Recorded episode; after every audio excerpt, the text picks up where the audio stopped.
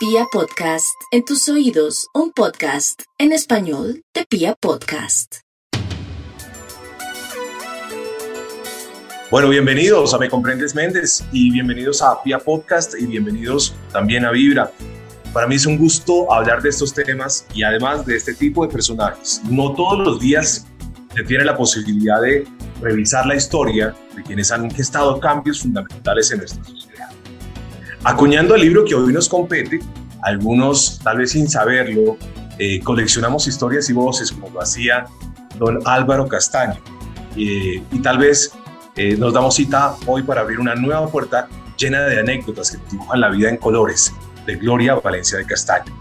Su nieta María López Castaño y su admirada hija Pilar Castaño se han unido para regalarnos, más que un texto, un tesoro, una recopilación alucinante de grandes momentos en la historia de Gloria Valencia de Castaño y del país en general. Bienvenidas, qué gran historia, maravilloso.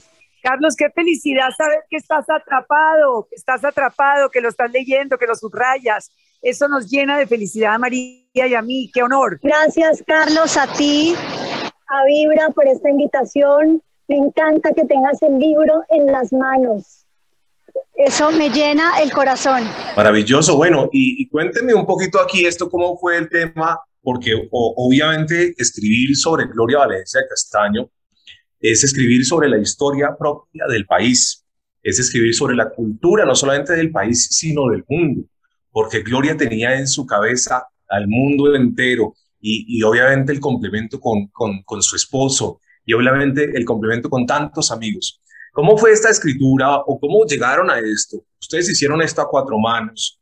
¿Cómo, cómo llegaron a este punto de, escribir sobre Gloria Valencia Castaño? Que hable la nueva generación, Carlos, que es la que es la generación de Vibra, que hable lo que significa para ella recopilar y escribir sobre su abuela. A mí me parece que María debe abrir este programa. Bueno, me lanzo, me lanzo al ruedo diciéndote, Carlos, que estamos en un momento de país muy complejo. Y estos son los momentos en donde necesitamos, la juventud necesita referentes positivos, necesita ejemplos que inspiren, que le muevan a uno el cerebro, la imaginación, la creatividad. Eh, entonces, recordar y, reconstruir la historia de mi abuela, pues fue una tarea maravillosa, fue una tarea eh, preciosa que, que nos tomó casi más de un año y donde rescatamos cartas, abrimos baúles, buscamos fotografías, entrevistas, entrevistamos a más de 50 personajes y, nos dimos a la tarea de contar esta historia de esta mujer macondiana, casi real, eh, que fue muy real y que marcó la historia de nuestro país, que transformó nuestro país, que fue una mujer que fue un ejemplo maravilloso eh, para nosotros en los campos de la cultura, en el periodismo, en las comunicaciones, en el medio ambiente.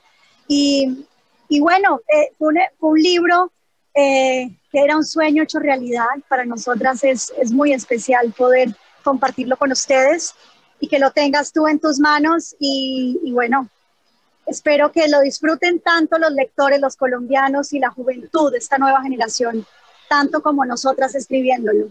Pues ha sido muy grato para mí, pues digamos que para quienes hemos estado en los medios de comunicación, y para quienes hemos seguido eh, la historia del país y para quienes nos encanta pues llenarnos de, lindos ejemplos, pues eh, eh, yo conocía muchas cosas de Gloria Valencia, pero no conocía tantos detalles. Y tantos detalles bonitos que hay, anécdotas y puntualidades que hay de una mujer que en realidad proviene de un hogar muy sencillo, de un lugar muy sencillo, creciendo entre entre la agudeza de la personalidad de, ese matriarcado, pero también creciendo entre la desigualdad. ¿Qué cantidad de detalles bonitos tiene esta historia de Gloria en colores? Eso me parece maravilloso. Además, como, como fíjate, como fíjate que, que, que cada quien tiene la oportunidad de a su paso hacer el camino y lograr grandes cosas. Gloria venía de un hogar supremamente humilde. Eso, eso es importante, Carlos, porque ese es el país.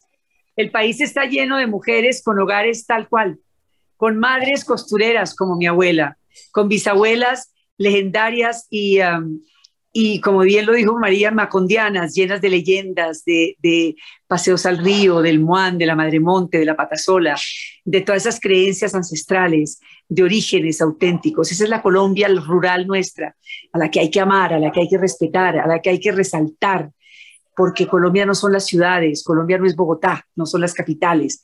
Y ese, este es un libro que les recuerda a la juventud que hay mucho más allá, que hay que coger buses, que hay que atravesar, que hay que recorrer el territorio nacional, y que hay que amar lo que somos, eh, lo que tenemos.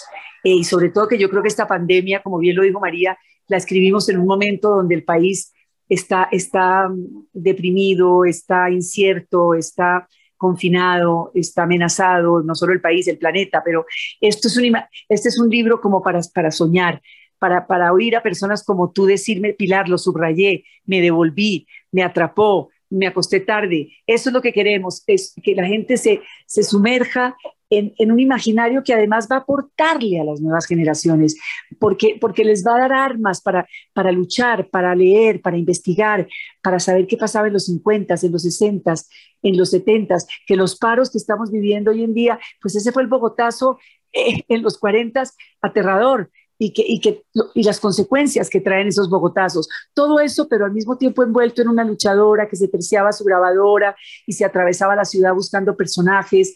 Mm, todavía no estaba formada, se, se, iba formando con cada reportaje, con cada entrevista, que, que, que se le metió, como dijo ella, al, al, al toro con astas no afeitadas, que fue su primera entrevista con León de Graves, sin tener ni idea de qué iba a preguntar, ni qué iba a hacer, ni cómo era ese bombillo rojo frente a una cámara que parecía un elefante blanco. En fin, todo eso es importante que la gente joven y todas las generaciones lo lean y lo, y lo degusten y lo disfruten porque es la realidad de nuestro país. Una mujer de mil colores que fue Gloria Valencia.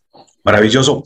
Este, eh, ese ya, ya haces ahí un, un, primer previo, pero también hay una serie de detalles, eh, María y Pilar, una serie de detalles absolutamente divinos.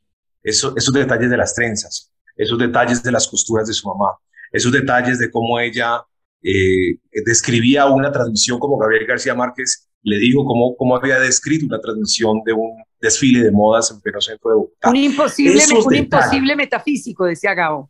Eso dijo, eso dijo García Márquez.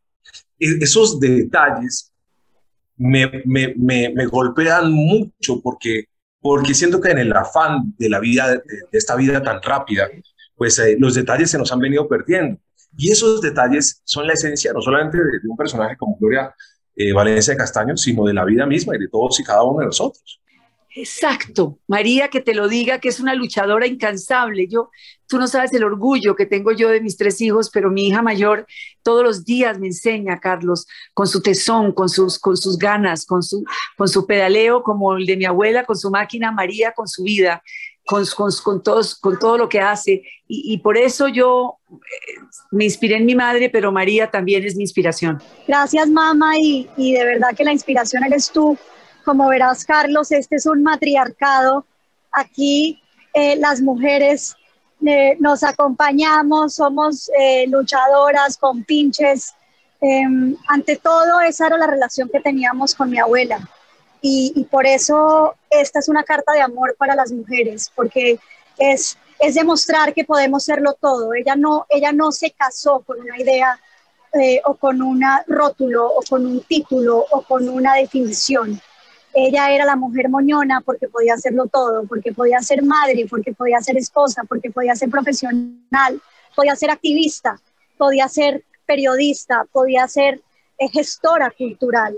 Entonces, este, este es un relato de una mujer real, de una mujer luchadora, guerrera, que nació con nada, nació con nada, en, muy humilde en el Tolima, con una madre costurera, eh, con una muñeca de trapo, con una bisabuela que le lavaba el pelo en una, en una totuma de peltre enorme, eh, con agua eh, de naranjo y de, y de flores de jazmín, y llega a abrirse camino en un mundo masculino, en un mundo de hombres, en un mundo que estaba por inventarse, que es este mundo de la televisión recién llegada a Colombia, de la radio, de la prensa escrita, a moverse en unos círculos de poder extraordinarios en donde tenía una incidencia maravillosa, siempre femenina, sin perder nunca la feminidad.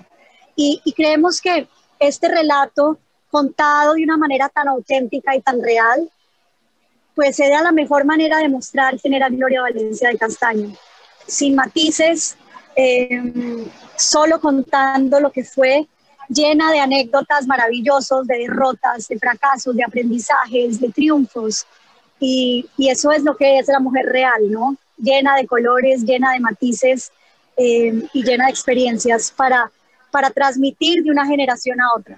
Mira que hay, hay una pregunta que yo les quería hacer el día de hoy. ¿Y cómo, a ver, cómo, cómo describía Gloria Valencia Castaño el feminismo? Porque tú bien lo has dicho, María, ella no perdía su esencia, ¿no? Su feminidad.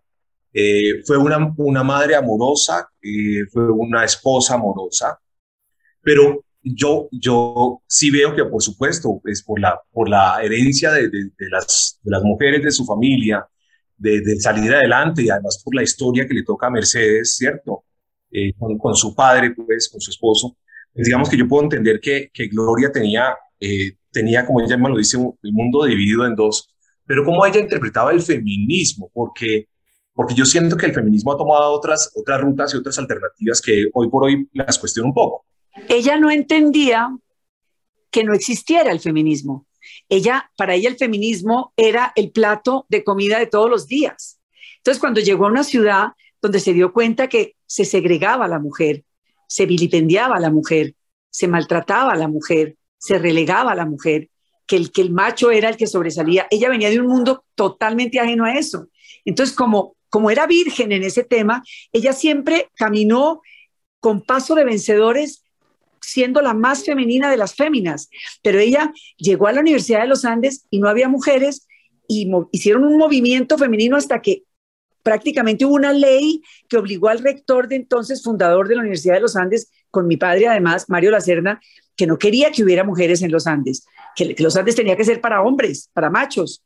Y entonces cuando a Teresa Montaña, la gran pintora, que, más adelante se convirtió en una gran pintora plástica, la trancaron a la entrada de los Andes porque estaba con, bota, con pantalones botacampana, le dijeron, usted se devuelve a su casa porque usted no puede entrar así.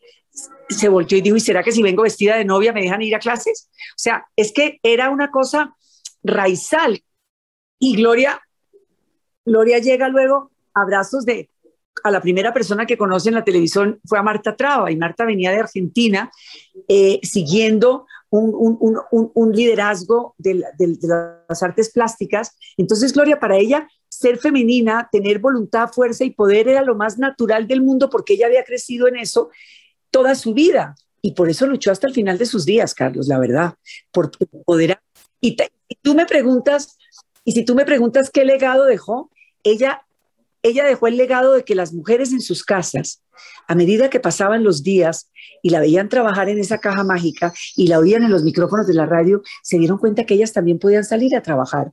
Y empezaron a ver más enfermeras y más doctoras y más abogadas y más azafatas y más amas de casas contentas con lo que hacían, porque se dieron cuenta que Gloria lo podía hacer sin femenina divina con su collar de perlas, sin que se le moviera un pelo, ¿por qué las demás no? Y eso es hacer eso es hacer feminismo. Claro, y, es, que, es que lo menciono, ¿por qué? Porque, porque siento que, que a veces el ser feminista se confunde con masculinizar eh, a, la mujer. Y siento que yo, ella dentro de su esencia de mujer logró ser muy femenina, por supuesto, y liderar grandes movimientos feministas. Y siento que esa es, es, es parte de lo bonito, siendo yo una persona que, que, está de acuerdo con algunas cosas del feminismo, es decir, yo no estoy aquí generando ningún movimiento, pero no, nunca he estado eh, de acuerdo con, con, la desigualdad de la mujer en nuestra sociedad, al contrario, hemos buscado eh, la oportunidad de, nuevos espacios para ellas. Pero fíjate cómo yo siento que no se masculinizó en ella es su intención del feminismo. No, pero se cortó sus trenzas. Ella sabía que si no se cortaba sus trenzas de campesina, que si no sacrificaba su, su, su pelambre rural, no la iban a tomar en serio. Ella, ella se trasquiló como el soneto del poeta Jorge Rojas Piedracelista que se lo compuso mordisqueada por una como una potranca. Ese era Capul de Gloria, porque ella se dio cuenta que, pero también iba con, con los, con los beatniks, con los finales de los 40, comienzos de los 50, que es un movimiento que definimos divinamente en, el libro, porque la moda siempre la acompañó, a pesar de que nunca la siguió, pero sí, sí era inerte, eh, estaba, estaba en su ADN por, por sus ancestros, por su madre, pero ella no, no, no se sacrificó, pero sí se dio cuenta que tenía que hacer algún, uno que otro sacrificio. eh, como decía ella, que rugiera, que rugiera y se, y, se dieran cuenta que lo, estaba haciendo. Bueno, y, otra, y, otra, y otra cosa creería yo, creería yo importante, Carlos, es, son varios elementos. Ella era el sustento principal de su hogar. Eso era desafiar el status quo, ¿no? Desde luego, la HJCK como proyecto cultural nunca fue un proyecto que dio eh, grandes dividendos, que dio grandes rentabilidades. Eh, si daba, daba mucha pérdida. Y Gloria era quien traía el pan a la mesa. En una sociedad y en una época en que eso no era bien visto. Eh, desde luego, nunca le pagaron lo mismo que le pagaban a su contraparte masculina. Y, y ella, y ella lo tenía claro y por eso para ella la igualdad, la igualdad era una lucha constante. Y por eso cuando mi mamá dice que era feminista a, morir, hasta el tuétano, es porque le tocó en carne propia dar muchas batallas y muchas luchas em, que dieron nuestros ancestros para que mujeres como yo hoy tengamos un camino diferente. Entonces sí es muy relevante y eso hay que recordar. Esta parte para, para, para las mujeres que siguen a Vibra me parece supremamente interesante esto que hemos hablado aquí. Y, bueno, y hablemos ahora de más, yo, aquí podemos tardar mucho tiempo charlando de, este texto y, de, y, en general de ustedes. Pilar es una mujer admirable, eh, entre otras cosas aquí nunca olvidaremos todo lo que Pilar también nos ha dejado como sociedad y, además esa, esa inolvidable también improvisación de Pilar en un reinado de belleza, eso es una cosa monstruosa, mejor dicho, sigamos adelante. Les quiero hacer una pregunta. Em, a ver, Gloria Valencia Castaño eh, por, por la manera como nace, por el ejercicio de su, de su madre y de su abuela, pues siempre tuvo la moda en sus manos, ¿no? Ella creció llena de telas, ¿no? María Muñitos era el resultado de todo eso. Eh, y, y, fíjate cómo, cómo también ella conociendo mucho la moda, porque además entiendo que era parte del momento, ella se casó de negro. Se casó de negro porque era primero lo único que había, eh, fue el sastre que le hizo a mi abuela, se casó de negro porque no la aceptaban en la familia eh, digamos, la, la, palabra coloquial pero real de disparada del, del, cachaquito bogotano. El general Castaño, mi abuelo, era un hombre pues eh, que venía de mi bisabuelo, que había luchado en la guerra de los mil días, eran estrictos, papá era el Benjamín de 13 hermanos, era el número 13, lo criaron sus hermanas mayores porque mi abuela murió cuando papá nació, niño consentido, un niño abogado de la Nacional, un niño que lo había tenido todo, un niño que le llevó a mi mamá un diciembre un árbol lleno de bolas a la casa de, mis, de mi abuela y mi mamá nunca había visto un árbol de Navidad y mi abuela tampoco y mis, y mis tíos tampoco. Ellos nunca habían visto un árbol de Navidad lleno de, bombas de cristal, de, vidrios de colores. Eso en el Tolima eso no existía, sino en otro estrato, digámoslo así. entonces mi papá llegó con un árbol adornado para que la familia de mi abuela y de mi bisabuela y de mi mamá tuvieran Navidad. Eso te da una idea. Entonces, al no ser aceptada, pero triunfó el amor. Papá lo que quería era pasar el resto, pasar este breve paso por el mundo, como le escribió a mamá, pasarlo con mamá. Y se casaron el 14 de junio de, 1947 en la iglesia de San Diego, solitos. Yo creo que hay una hermana, en una foto yo vi a la hermana mayor de papá que se llamaba Mimi, que era bravísima, era tan brava que se ponía monedas en los guantes para saludar a los, a los sobrinos y pegarles. Era rarísima esa señora, pero bueno, ella fue a la, a la iglesia a acompañar a su hermano menor. Por eso Gloria se casó con un sastre que parece hoy de Miusha Prada, con una pava divina de, encaje, unas flores que mi, abuela le hizo, unas rosas de seda. Y, pero papá se le olvidó el ramo porque estaba tan nervioso, entonces le dieron Álvaro el ramo, se encaramó en el magnolio de San Diego de la iglesia y le bajó dos magnolias, las envolvió en un pañuelo, en su pañuelo blanco del corazón, y hasta el sol de hoy día María se casó con magnolias, yo me casé con magnolias, y cuando mamá murió María le puso dos magnolias encima del ataúd acompañada de papá mi mamá y las magnolias hacen parte de nuestro imaginario familiar. Qué maravilla, ¿no? Pero hasta en eso, eh, por todo lo que ya mencionas y todo, pero hasta en eso la moda estaba presente, ¿no? Siempre ha estado presente la moda, siempre. Imagínate tú crecer con una madre que nunca para de, de coser, nunca para de tejer en su máquina Singer y caen retazos y caen retazos al suelo y mi abuela pues creció entre esos canastos de retazos, María Moñitos, como tú bien recuerdas. Mi mamá creció igual a los pies de la máquina de coser de mi abuela Mercedes con todos los retazos de todos los colores. Ese era, era el máximo juguete em, y el máximo placer. Y, y, esas mujeres costureras, esa, esa herencia de moda, pues es, es lo que tenemos en las venas em, y sobre todo lo que tiene en las venas mi mamá. Hay un par de frases que quiero extraer ahí de, de, lo que he podido captar del libro hasta el momento. Una de ellas, no sé si es exacta textual, pero es algo así como, mientras más me ocupo, más me queda tiempo. Mientras más cosas hago, más tiempo tengo. Eso. Exacto. Es que me devolví a buscarla, después ya no la encontré, pero se me quedó aquí. Pero, pero te voy a mandar la camiseta. A ver, te miro, ¿tú eres XL o, L? Yo soy L, L. Te voy a mandar la L que diga esa frase, te la voy a mandar de regalo, Carlos. Bueno, y esa, y esa camiseta, y esa camiseta con esa frase y tantas otras las podrán encontrar en el éxito a partir del 15 de julio en una colección de moda que diseñamos juntas, inspiradas en mi abuela, inspiradas en el imaginario de Naturalia, con la magnolia, con el colibrí, eh, con todos los árboles preciosos, los helechos. Y, y, es una colección muy hermosa que estará al alcance de todas las mujeres colombianas a partir del 15 de julio. En los almacenes éxito del país para que no lo olviden. Muchas gracias por, por la camiseta, Pilar, se lo agradezco mucho. Eh, hay otra allá llegará, allá te llegará. Muy bien, hay otra frase que, que me ha llamado mucho la atención y claro, cuando uno revisa la historia y, y en medio de, pues crecer en, con tantas dificultades porque no le tocó tan sencilla la vida, digámoslo así, pues no, no, sé si lo dramatizamos mucho, ¿no? Pero, pero no le tocó tan, tan, tan sencilla la vida a Gloria Valencia de Castaño. Crecer en, en ciertas eh, situaciones con muchas dificultades, seguramente como hemos crecido la mayoría de los colombianos. Pero yo, claro, cuando voy recorriendo el, el libro y voy encontrando detalles, me doy cuenta de que ella, pues su espíritu siempre está intacto, como que eh, siempre se mantiene muy, muy positiva de cualquier situación. Y hay una frase que me llama mucha atención y es, eh, no ser feliz es de mala educación. Es mala educación no ser feliz. Eso, es que, que voy a buscar así tal cual.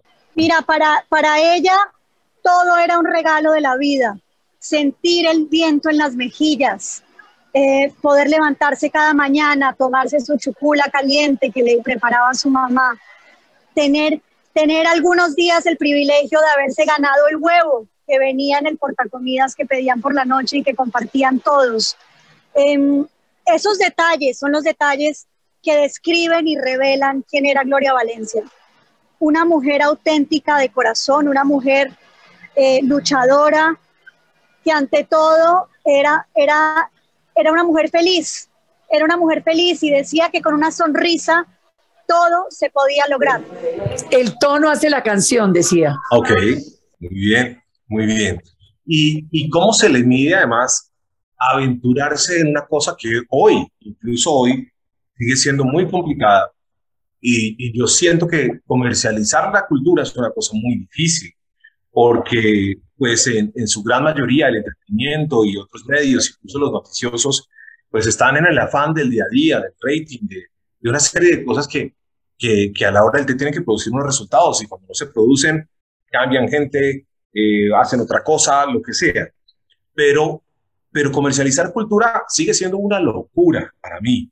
Y, y, y como tu mamá, y bueno, y tu papá, por supuesto, se arriesgan en una aventura que es la HJCK, de promover la cultura, como lo decía, a la inmensa minoría, que, que, a la hora del té, yo no sé cuántos oyentes podría tener la HJCK en su mejor momento de rate, no, no lo sé, pero yo creo que igual, tal como su eslogan, eran muy poquitos.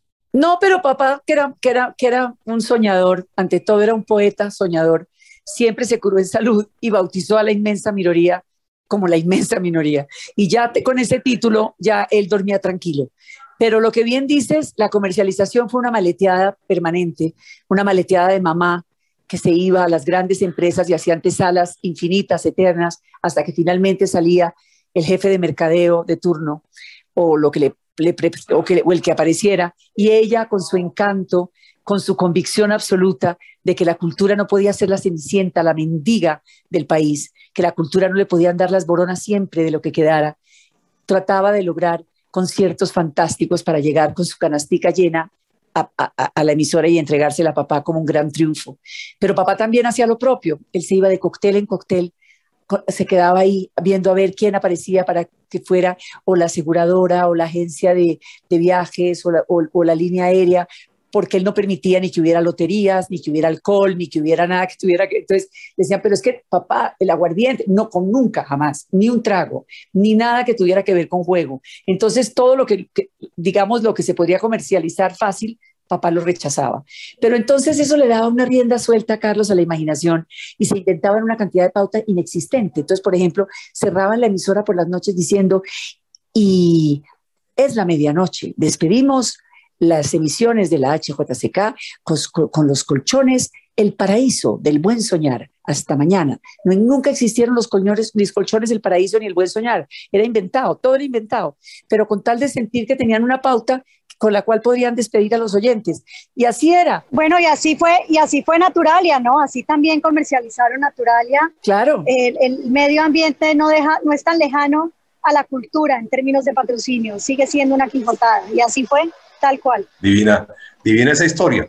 Y, para cerrar el capítulo, rápidamente por encima de la HJCK, eh, le confieso que muchos eh, tenemos el guayabo de no haber trabajado allí o haber colaborado allí, aunque hoy la señal existe en digital, pero, pero creo que hubiéramos, hubiéramos aprendido mucho trabajando allí, así fuera haciendo turno de bombillo, como le decimos al turno de la noche. No, perfecto, perfecto. Bueno, muy bien, finalmente ya para irlas dejando, porque es que Aquí podemos charlar horas enteras. Eh, en palabras de Gloria Valencia de Castaño, y a propósito de este libro que María López Castaño y Pilar Castaño nos están regalando, Gloria en Colores, en palabras de Gloria Valencia de Castaño, la clase se relaciona más con la sencillez o con la exageración, tener clase. Eso es un, es, un, bagaje, lo que el estilo es un bagaje y el estilo va con lo que tú denominas clase. Yo lo llamo más estilo que otra cosa. Es tu memoria visual, es los libros que te nutren, las películas que te, que te llaman la atención, eh, los viajes, eh, la música. Lo que, lo que te gusta comer, ese es tu estilo y es tu bagaje personal que te hace único, Carlos, lo que te gusta a ti, lo que te divierte a ti lo que te, lo que te da, lo que te dan ganas de, de hacer un suspiro a ti. Eso es tu bagaje personal y eso es lo que nos deja Gloria, nos deja un estilo muy único, pasar inadvertida y una vez advertida inolvidable, ese era. Y bueno, y si se trata de, de, qué diría mi, mi, abuela frente a la clase, yo creo que la clase se define con cómo tratamos a los demás, el trato que lo damos a otros seres humanos. Esa, Es, esa, es la, esa es la clase. Una persona con clase es un ser humano que trata a los otros seres humanos con tolerancia, con dignidad, con humanidad. Eh, y esa era mi abuela, siempre el trato a la gente, todas las personas que trabajaron con ella, los camarógrafos, eh, los luminotécnicos, los ingenieros de sonido, lo que todos recuerdan fue esa calidad humana de Gloria Valencia de Castaño y diría que si le preguntaras a Gloria cómo define la clase, está en el trato a los demás. Maravilloso. Total. Maravilloso. Muchísimas gracias a María López y a, Pilar Castaña por esta charla. Como les digo, podemos quedarnos aquí filosofando muchísimo, son no solamente de, Gloria Valencia de Castaños, sino de... Y nosotros contigo, y nosotros, nosotros felices. No, maravillosa esta historia. Muchas gracias por regalarnos esta historia a, a los gracias, Carlos. y a los que somos aficionados pues, a este mundo de las comunicaciones, y esto, esto no solamente es para la gente que se aficiona a las comunicaciones, es para los emprendedores, es para las mujeres que, que seguramente como, como lo describen en el libro, pues a la mayoría de nuestras mujeres tampoco les ha tocado fácil.